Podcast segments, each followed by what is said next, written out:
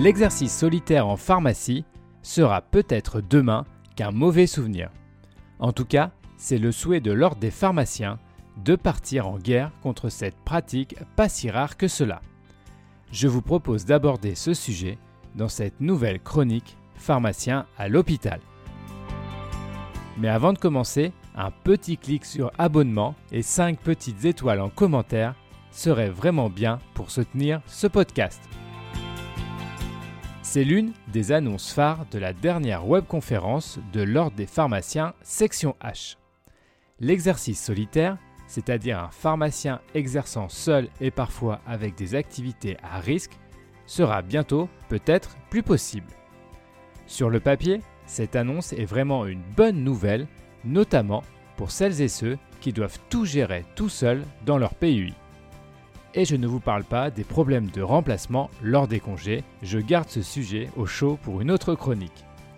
Donc oui, une action réglementaire contre l'exercice solitaire va sûrement avoir des effets bénéfiques pour la profession.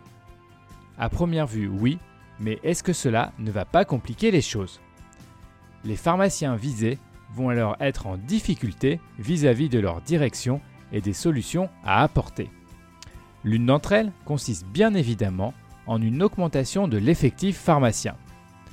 Vu le contexte actuel de la pénurie de pharmaciens avec un DES et qui veulent exercer dans ces établissements, les choses vont se compliquer. Pendant longtemps, et surtout avec la réforme de l'exercice hospitalier, les choses étaient actées dans beaucoup d'établissements.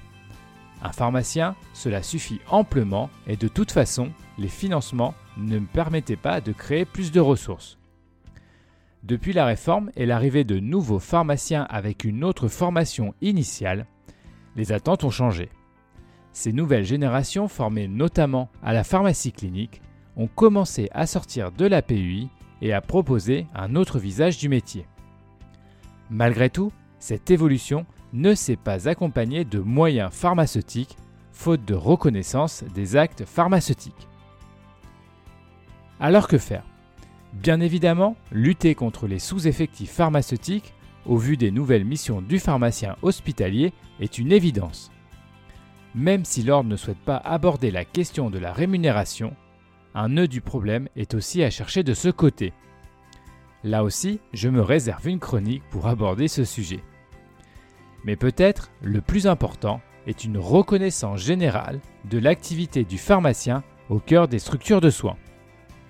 Et là, comme le nez au milieu du visage, les choses vont, je l'espère, devenir évidentes.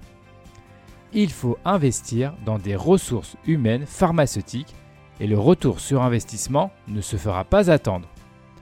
Par exemple, la problématique des prises de congés ne sera plus un problème. Fini donc les offres d'emploi sans réponse, les propositions de remplacement hors de prix par exemple. Et en plus, le pharmacien pourra partir sereinement en congé afin de recharger les batteries et être encore plus performant à son retour.